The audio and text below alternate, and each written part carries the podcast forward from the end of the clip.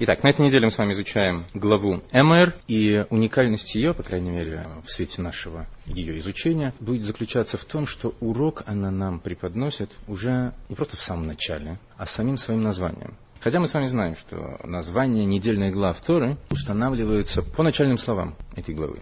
То же самое верно и в отношении этой главы Эмир. Эмир эла каганимбней арин алейхем. И сказал Бог Моисею, говори, скажи коинам, священникам, сыновьям Аарона следующее.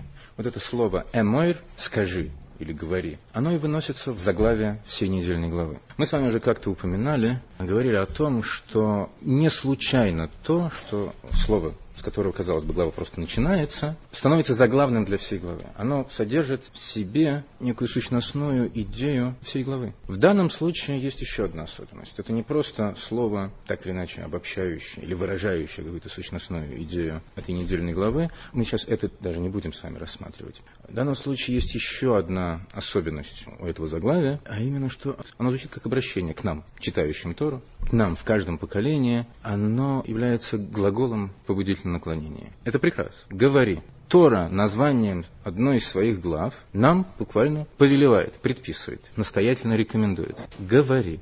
Так вот, давайте разберемся с тем, как понимать это повеление. Какого рода речь может здесь подразумеваться? Какого рода речь является предписанием Торы? Просто говорить побольше, то есть не молчи, чтобы не было тихо, разговаривайте.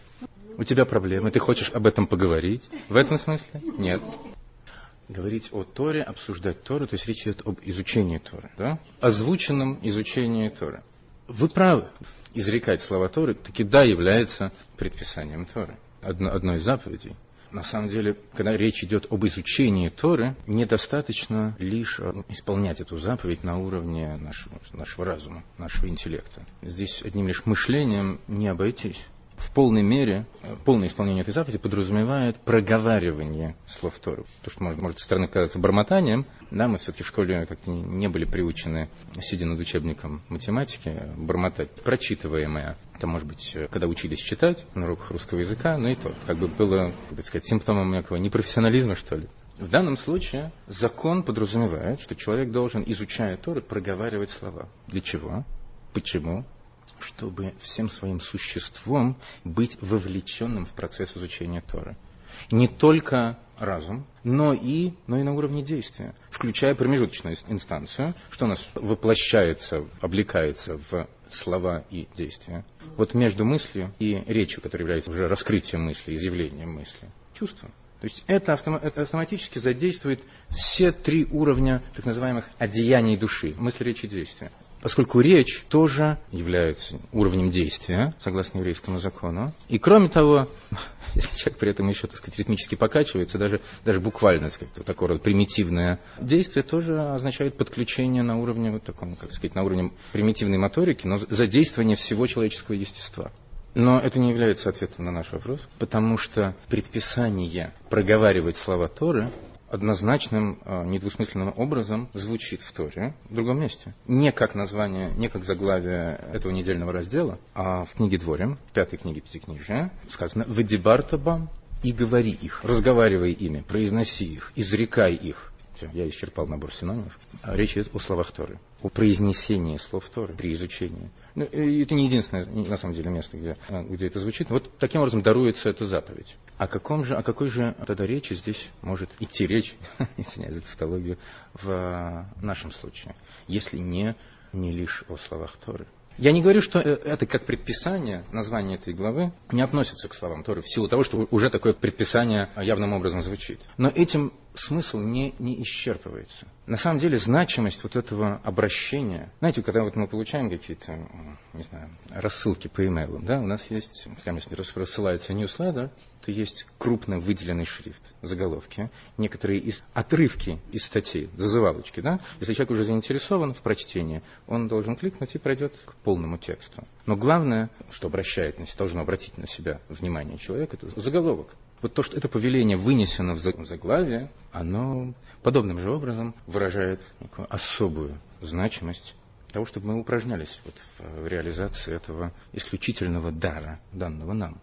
И давайте вспомним, в чем исключительность этого дара? Весь род человеческий согласно классификации Кабалы, обозначается термином не homo sapiens, а словом מדבר. Вы понимаете, четыре царства, четыре уровня развития жизненности, проявленности жизненной силы. Немая, безмолвная природа, царство минералов, так это обозначим, царство растений, צומח, царство животных, хай, и четвертая ступень – מדבר, род человеческий, который называется говорящий. Это наш основной дар. Когда Тора говорит о сотворении человека, о том, как сформировав сначала тело человека, Всевышний вдохнул в него душу, Тора завершает эту фразу «и стал человек душою живою», а, ожил, по-простому говоря. Но когда мы с вами изучали повествование о сотворении, мы обратили внимание на, на перевод, на арамейский перевод Анкелуса который переводит эту фразу. Этот перевод, он, он на самом деле не, совсем буквальный, это не подстрочник. Он э, включает в себя своего рода комментарий от базисного уровня. Так вот, выражение, которое простому переводится как душа живая, он переводит как душа говорящая. Потому что уровень вот этой жизни, соответствующей душе человека, соответствующий уровню человека, он проявляется в этом исключительном даре речи. И в этом, на самом деле, также проявляется принцип сотворения человека по образу и подобию. В нашем даре речи мы об этом позже будем, будем говорить э, более подробно. Так вот, давайте вспомним, весь процесс сотворения Вселенной описывается в Торе при помощи такого вот антропоморфизма «и сказал Всевышний» в терминах речи, речения. Мы в свое время подробно обсуждали идею такого вот очеловечивания, что ли, своего рода. Почему используется такой термин?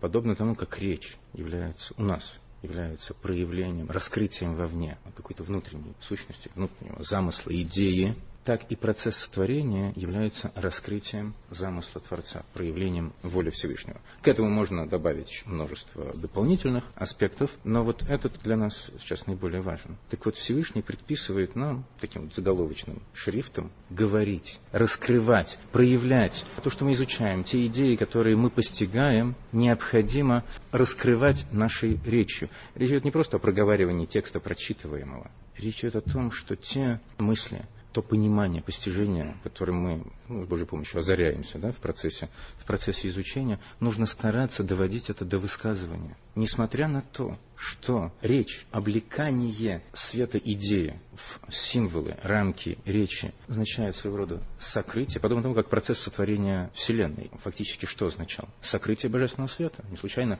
повествование о сотворении, как активно действующий, упоминается атрибут, соответствующий имени Элыким – атрибут сокрытия, сжатия, сокращения, сокращения света. Для того, чтобы сделать бытие сотворенного возможным, в противном случае оно не может вместить несокращенный свет. Наша речь, на самом-то деле, действует э, весьма схожим образом. И не случайно фраза «мысль изреченная есть ложь» имеет право на существование с точки зрения э, еврейской философии, с точки зрения кабалы, потому что то, что мы в состоянии вместить, облечь в э, рамки вот этих символов речи, букв речи, это уже большое сокращение, сокрытие того света, которым мы озарились на, на, на высших уровнях нашего познания. И тем не менее мы должны, мы должны стараться задействовать этот, этот инструмент. Потому что, несмотря на то, что по-простому он означает сокрытие света, при достаточно э, интенсивном и экстенсивном использовании, по делу, конечно, если речь не идет о, так сказать, о пустой болтовне, мы в состоянии таки, вот этим, казалось бы, примитивным, грубым орудием, которое скрывает,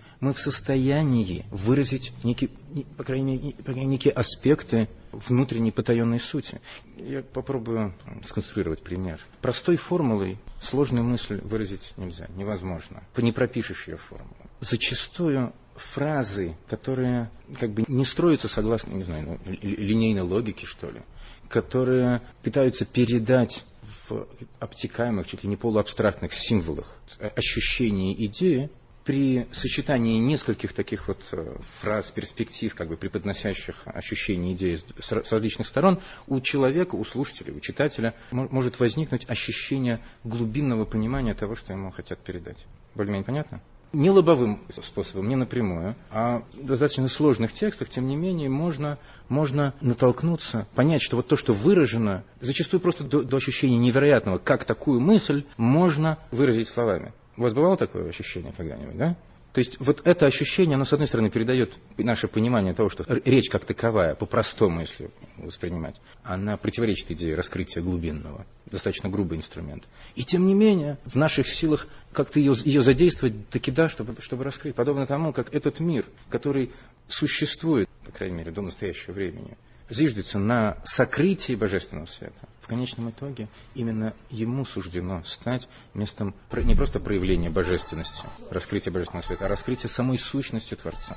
Так вот, это дано нам как предписание задействовать этот инструмент для раскрытия той мудрости, которой мы озаряемся на, на уровне нашего интеллекта. Но когда речь идет об изучении Торы, как предписание, собственно говоря, как предписание, оно дает в другом месте. Поэтому, уж по крайней мере, целиком и полностью смысл этой фразы не исчерпывается тем, что мы, что мы сказали. Кроме того, ко всему этому нужно добавить, смотрите, если речь идет не, только лишь о словах, связанных с изучением Торы, а как, о какой еще речи может идти речь? То есть поболтать, в смысле?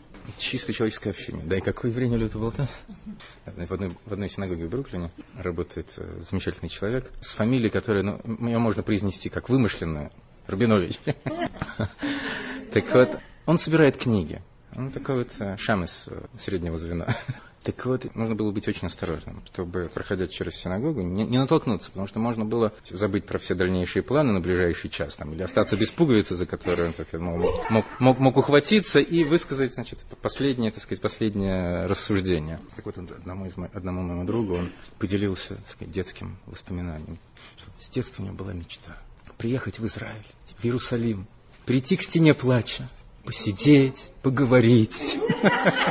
Вот э, это бывает нам свойственно. И тем не менее, оно нам свойственно не в силу исполнения этого предписания, на самом деле, с, э, с исполнением этого предписания, если воспринимать это не как необходимость э, произносить лишь священные слова Торы, есть некая проблема на самом-то деле. Потому что сплошь и рядом в священных книгах, в высказываниях наших мудрецов можно встретить мысль о том, что вообще лучше помалкивать. Лучше помалкивать. Вот цитата из, из трактата, название которого обычно, обычно переводится как «Поучение отцов». И тут мудрецы Талмуда говорят нам следующее. Говорит Шамай, говори мало, а делай много. Шиман, сын Раб, Раби Гамлиила, сказал следующее. «Все дни мои я рос среди мудрецов, и не нашел для тела ничего лучше молчания». Ничего для себя лучше молчания не нашел. И всякий приумножающий речи приводит, причиняет грех. Более того, есть, э, есть такое высказывание там же в, э, в Талмуде «Ограда мудрости – молчание». Там есть целая череда таких вот кратких высказываний. Благотворительность, там, отделение десятины, ограда для богатства, скромность, там, ограда для того-то и так далее. Ограда мудрости, молчание. Порядок слов измененный. Комментатор обращает внимание на то, почему о мудрости и о ограде ее, о молчании сказано несколько иначе, потому что это единственная ограда. Аж вот так вот. Рабин Ахман из Братслава сказал как-то, что ничто не может сравниться с наградой человека, никакая заслуга, никакая награда не может сравниться с наградой человека, который хочет что-то сказать, вот она уже висит у него на языке, и он не говорит. Фрагмент из э, книги Мишнетора Маймонида, Рамбама, где он пишет, человек должен быть всегда э, молчалив, тих, э, и слова мудрости должен приберегать для, для случаев необходимости. Он приводит пример одного из мудрецов Талмуда, которого звали Рав, который был учеником Раби Иуда Аноси, составителя инициальной части Талмуда, Мишны, у которого известно, что он все свои дни ни, ни одного слова, помимо слов Торы, не произнес. Вот это вот он приводит как в качестве идеального примера. Даже когда нужно, он пишет, когда даже о, о том, что ему необходимо, человек тоже должен говорить крайне лаконично, не, не приумножая, так сказать, слова. И здесь он цитирует э, высказывание как раз Раби Шимана, когда сказал, что я значит, все дни жил среди, среди мудрецов и ничего лучшего для тела, кроме молчания, не нашел. Более того, Рамбам пишет, что аналогичным образом даже слова Торы, слова мудрости, тоже должны человеком произноситься без, без вербальных излишеств, покороче, полаконичней, поскольку многословие как бы не является симптомом мудрости. И опять-таки он цитирует, цитирует высказывание мудрецов, что ограда мудрости – молчание. Вот вам, пожалуйста, да, молчи за умного сойдешь. Даже как рекомендация преподавателю, он тоже тоже рекомендуют э, лаконичность, не увлекаться, так сказать, словесами. Давайте теперь с этим разберемся. Если говорить вообще, не самое лучшее занятие. Даже слова Торы, которые являются предписанием, нужно постараться при этом изъясняться полаконичнее, то как же, как же быть вот с, с тем предписанием, которое мы с вами ви, увидели в самом названии нынешнего не, недельного раздела Торы, Эмойр? Как это соотнести с самим названием всего рода человеческого, Минабер, говорящий. Если, если мы сотворены такими, и это обозначает как наш основной дар, отличие нашего уровня творения от нижестоящего, от животных, то как же, почему же нам теперь нужно себя сдерживать? И если так, то как, опять-таки, как, как понимать предписание, предписание Торы, говорящее нам, Эмэр, говори, изрекай. Знаете, похоже на известный анекдот о том, что мы сначала радуемся, когда наши дети начинают э, ходить и говорить, а, а потом требуем, чтобы они сидели и молчали. И мы, помните, сами упомянули о том, что, в общем-то, в этом проявляется один из аспектов нашего подобия, да, по которому мы были сотворены да, по образу и подобию, дар речи а, является своего рода проявлением этого принципа, среди прочих аспектов. Так вот, если мы соотносим эти, эти два столь похожих качества речи у нас и у Всевышнего, то нужно понимать, что здесь нет э, близкого сходства. Есть какая-то аналогия, которую мы сами обозначили. Почему Тора, процесс создание обозначает, вот выражает в терминах речения, поскольку речь идет о раскрытии сокровенного, реализации замысла и так далее. Но это лишь внешне похоже, напоминает наш процесс речения. В Мидрыше цитируются слова царя Давида в псалмах, где сказано «Им Рисашем Ристойрис» – речение Всевышнего, речение чистое. Значит, эти слова в Мидрыше, сборнике аллегорических толкований, берутся в качестве затравки к рассуждению о том, вот этом соотношении, малой, малой похожести нашего дара речи с высшей, высшей речью. А его слова сказаны, речение чистое, наши слова, наши речения, они этим качеством не обладают. И интересная иллюстрация приводится в Мидрше. Приводится притча в качестве объяснения этой идеи. В качестве примера приводится земной царь, который там, посещает какой-то какой-то городишко в своем царстве, где его принимают весьма радушно, и он очень тронут этим, этим приемом, этим проявлением лояльности и любви к государю, что обещает, вот я вам там настрою всяких там театров, стадионов, бани и прочих культурных заведений, ложится спать и утром не просыпается. Смертный человек. И Мидрш риторический вопрос задает. Где он и где его речи? А со Всевышним это несоотносимо. Всевышний вечен, его речение вечно, его речение творит реальность мироздания. Вот в этом основное отличие. В приходящести, так сказать, непостоянстве и зачастую определенной, как сказать, мнимости, что ли, той речи, которую мы практикуем, и речениями Творца, которые формируют реальность этого мира, творят реальность этого мира. Однако, при всем вот этом вот катастрофическом отличии, определенный, определенный аспект божественности, вот, схожий со, со свойством божественной речи, наша речь тоже несет на себе. То есть помимо общего сходства, да, раскрытия сокрытого, вот эта идея возможности воздействия на, на реальность, наше речение тоже в себе несет. Особенно если мы действуем, как проявляем себя как не просто творение Всевышнего, как посланцы Всевышнего в этом мире, осознающие свою роль, то есть когда мы связаны со Всевышним, связаны с источником жизни, и его, его жизненность, его сила через нас проявляется в этом мире. Тогда и наши речения обладают совершенно особой силой, колоссальной силой. И в них проявляется некий аспект божественности. Чем больше мы, в чем большей мере мы, действуя, ощущаем свою связь со Всевышним, чем, тем в большей степени а, это свойство присуще нашей речи.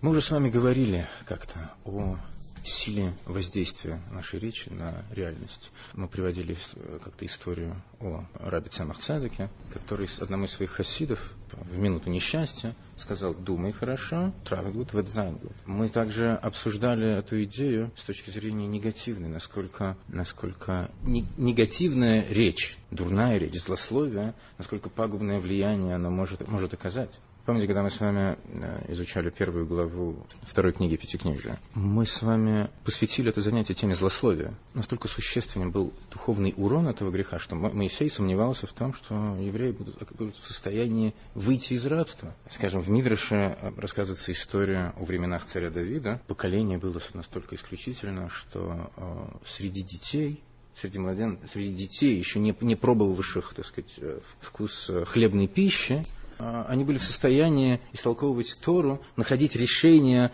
аж 49 путей решения определенной задачи в одну сторону и в другую. Такие были мудрецы, настолько возвышены они были. И тем не менее, как написано в Мидраше, когда, значит, когда эти люди вышли на войну, они были побеждены и повержены. Почему? Потому что среди них были те, кто грешил злословием. Но это, теперь такого рода примеры, они могут показать не только разрушительную силу нашей речи, но поскольку существует правило, что мера положительная превосходит в своей силе меру отрицательную, мы с вами можем понять, что если разрушительная сила нашего, нашей речи может быть такой плохой, то насколько, насколько сильным может быть позитивный эффект нашей правильной речи. Теперь надо понять, что такое правильная речь. Мы с вами сказали, упомянули о силе нашей речи. Теперь как, каков путь применения этой силы? Если сплошь и рядом нам предписывается, так сказать, держать э, язык за зубами.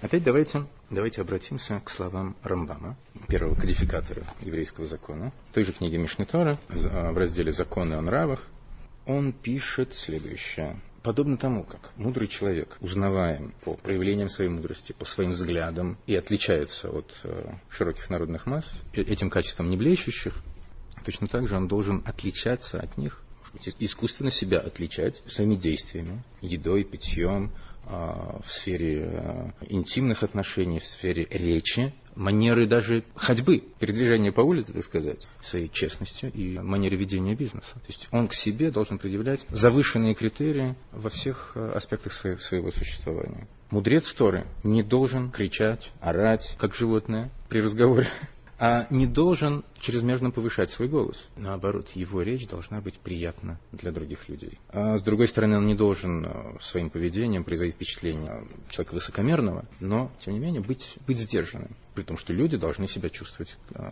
комфортно, общаясь с ним.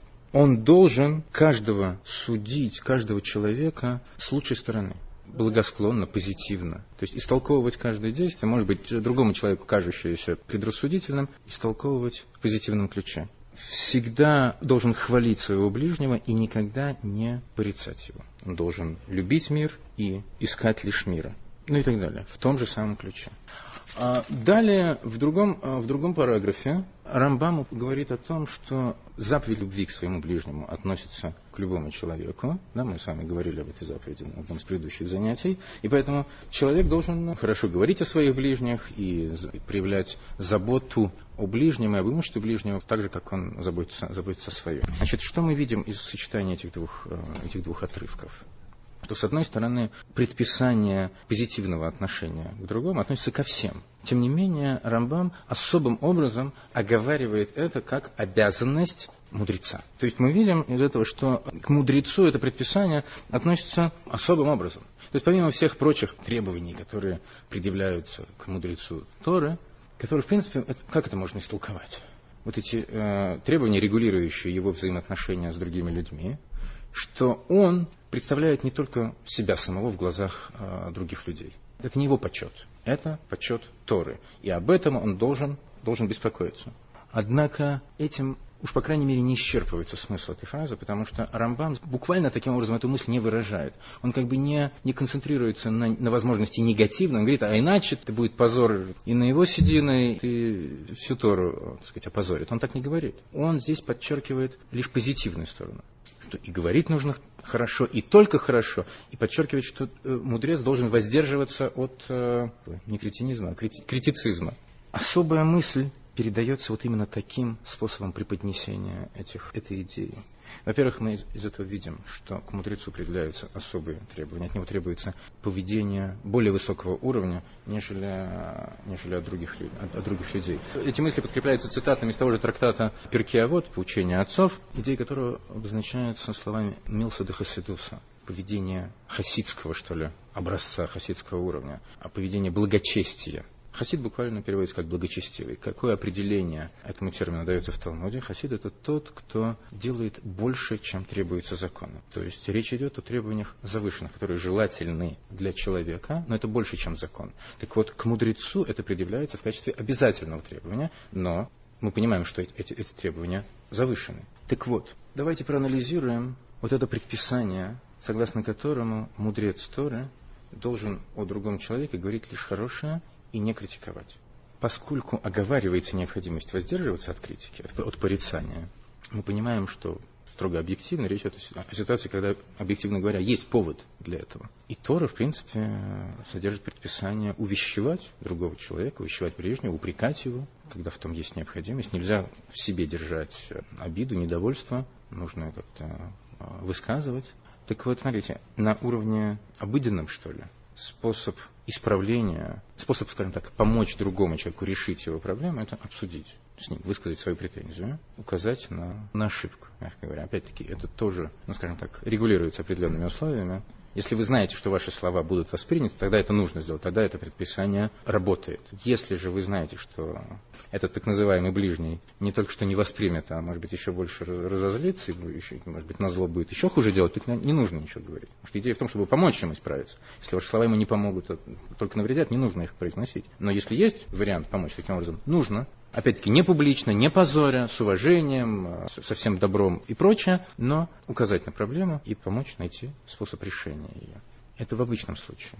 Это, скажем так, для, для нормального человека. Для праведника, для мудреца способ даже решения проблемы совершенно иной. Он вообще не должен иметь дело с э, негативным. Для него, согласно вот этому предписанию Рамбама, ему для него должно говорить лишь о хорошем. Хвалить этого ближнего и воздерживаться от порицания. Почему? В силу особой, особой мощи, особого потенциала нашей речи. В чем сущность потенциала речи? Мы его сегодня уже неоднократно обозначили. Раскрытие, проявление сокрытого. Почему столь нежелательно и вредно, плохо негативизм нашей речи? Почему ругань недопустима? Почему нельзя кричать на детей? Лукхуистотно, да? называть их какими-то негативными, скажем так, словами. Потому что если вы хотите, чтобы человек, к которому вы обращаетесь, вел себя по-умному, не называйте его дураком. Вы его назовете тупицей, он отупеет. Может быть, чуть-чуть, но именно потому, что вы его таким словом обозвали, если вы своей речью обозначаете что-то негативное, что-то плохое, вы это в нем пробуждаете. И аналогичным образом, только в тысячу раз с большей силой мы пробуждаем нечто хорошее в человеке, взывая к этому хорошее, называя его умницей, добрым и так далее, называя его таким, такими словами, мы на самом деле раскрываем это в нем. В силу особой мощи нашего речевого аппарата, поскольку сказано, что мера добра превосходит меру наказания, меру строгости. Многократно. Поэтому Рамбам предписывает мудрецу решать проблему других людей исключительно в позитивном ключе. Судя его лишь позитивно, с лучшей стороны, и предписывает ему хвалить ближнего, а, а не критиковать, воздерживаться от, от порицания. Потому что тем самым он действительно помогает человеку улучшиться, раскрывая в нем его, его добрый потенциал. Давайте еще немножко задумаемся об этой идее судить ближнего с лучшей стороны. Может быть, мы сможем кое-что добавить к нашему обыденному пониманию этой концепции. Как по-простому это понимать? Обычно это соотносят с иным высказыванием, похожим «не суди другого, пока не окажешься на его месте». Да, вот это обычно, обычно так понимают оценивать ближнего с позитивным ключе. То есть, если налицо какая-то ошибка, недостойное поведение, что-то нехорошее, то как это можно в позитивном ключе рассмотреть? Что вот его обстоятельства вынудили. Не суди, пока не окажешься на его месте. Кто знает, как ты бы себя повел, если бы оказался в тех же условиях. Под влиянием того же воздействия в окружении, тех же, так сказать, визуальных образов, среди которых он оказался, которые, может быть, внушили ему определенные нехорошие мысли, в общем, подтолкнули его к совершению тех или иных грехов. Лучше, на первый взгляд, не оправдаешь, да? Или можно как-то? Вот есть у нас еще какие-то подходы к оправданию, к тому, чтобы судить в позитивном ключе. От непонимания, да? Вот посмотрите, на самом деле это все одного порядка оправдания. И можно ли их на самом-то деле, по сути, называть совпадает ли это с определением судить в ключе позитивном? Это не позитивный ключ, потому что мы таки, да, говорим о том, что он сделал плохо, но что это плохо стало результатом либо, согласно вашему варианту, его слабости, на самом деле это еще хуже, то есть мы еще один недостаток в нем находим, либо, либо в результате внешних воздействий. Но оправдание оно такое, азуханвей. То есть это не совсем, не, не в чистом виде позитивный ключ. А как может быть чисто позитивный ключ? С одной стороны судить, но с другой стороны позитивно. И как к этому можно приложить подход, который мы с вами, урок, который мы с вами извлекли из э, поучения Рамбама. Ведь это поучение, хотя он соотносит это с мудрецом, обозначает это как, как обязанность мудреца, для другого человека как бы это не нечто превосходящее требование закона. Тем не менее, это то, к чему мы должны стремиться. Может быть, у нас э, не, те селенки, как у, у мудрецов, но, тем не менее, мы, это то, чему мы должны учиться. И стараться, стараться заимствовать это и, да, применять на практике. Вот такой подход пробуждения добра в душах наших ближних. Так как в этом ключе можно истолковать, можно понимать необходимость судить, судить ближнего, но позитивно, оправдательно. Идея в том, что это результат воздействия окружения, семья и школа. Вы всегда виноваты. Не совсем позитивный, это очевидно, да? Так вот, с точки зрения, согласно учению хасидизма, мы да, можем с вами понять, как к этому подойти. Каждому из нас свыше посылаются испытания. Результат, вот тот результат, который мы с вами теперь с сожалением, да, на который мы с сожалением взираем, является следствием того испытания, которое было послано свыше. Когда мы говорим о том, что пытаемся оправдать и говорим о том, что вот он не справился в силу того, что окружение оказалось таким вот паршивым, на него так повлияло, что вот довело его до, до ручки. Мы неправильно расставляем приоритеты. Ведь а почему он оказался в этом окружении? Это часть испытания. Если Всевышний поместил его в такие условия, то, что он был помещен в такие неблагоприятные условия, на самом деле показывает, что показывает его силу, совершенно верно, потому что Всевышний не посылает нам испытаний, которые нам не по силу. Тот факт, что он оказался вот в таких вот паршивых условиях, указывает на то, что в нем заложен огромный позитивный положительный потенциал. Таким образом, вся картина восприятия происшедшего полностью переворачивается, полностью меняется. И это действительно, вот такого рода истолкование, оно сто процентов в позитивном ключе. Мы в этом усматриваем симптом наличия у этого человека огромного положительного потенциала.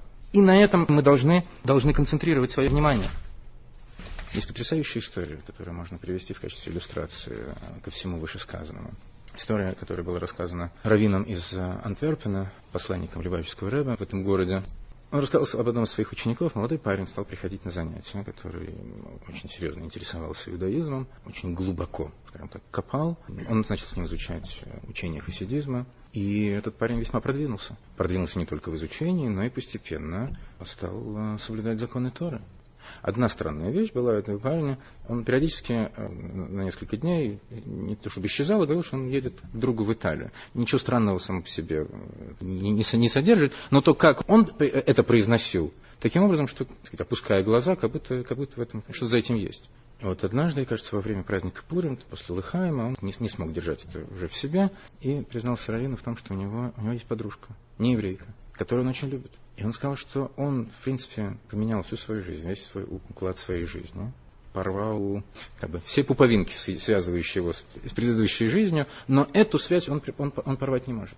Он к ней, так сказать, привязан всей душой, любит ее всем сердцем, и он от этого отказаться не может. Это его мучает, потому что это противоречит его новому миру ощущений, он понимает, что это противоречит закону Торы, и это, для, для него это, это, трагедия. А мысль, о, потому что даже предложить Гиюр а, им, им отвергается, потому что он это воспринимает как профанацию. Если только ради него, чтобы она приняла иудаизм только ради него, это насмехательство над иудаизмом. Значит, он это не, не принимает для себя. Но что делать, он, не понимает, он, он тоже не знает. Этот парень сказал, что он уже со многими советовался, с другими раввинами, которые его ну, в основном стращали, говорили ему о всей суровости этого греха и о, о тяжести наказания, которое он может навлечь, но даже все, все разговоры о сказать, гиене огненной его не поколебали в его чувстве к этой, к этой девушке.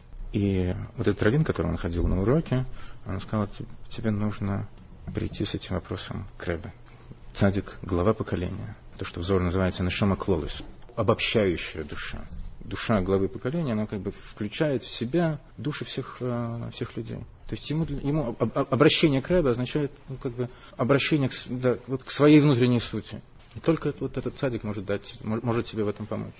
И он согласился. Они купили билеты, они, отправили, они приехали к Рэбе пришли на аудиенцию. Ну, это была не, не полностью смысловая аудиенция. По воскресеньям, наверное, знаете, к Рэбе приходили тысячи людей. Рэбе давал каждому долларовую банкноту, делая их как бы, посланниками для исполнения митцвы благотворительности. Люди обычно оставляли себе эту, эту банкноту, полученную от, от святого человека, и давали на благотворительность другие деньги, как бы выкупали этот доллар. И успевали задать Рэбе вопрос, попросить благословения на все необходимое.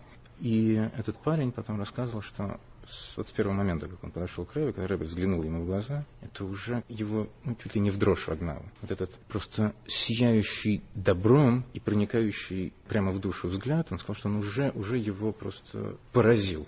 И Рэбе протянул ему доллар, тот взял доллар, а Рэбе не, не отпустил банкноту. И он задал Рэбе этот вопрос, рассказал о своей проблеме. Вот так вот представьте, вот они стоят, значит, оба держа эту долларовую бумажку. И что его окончательно совершенно сразило, что он ожидал услышать от Рэба опять увещевание о том, как это плохо и как это пагубно для души и для, и для физического здоровья и прочее, прочее. А Рэба ему сказал, я тебе завидую.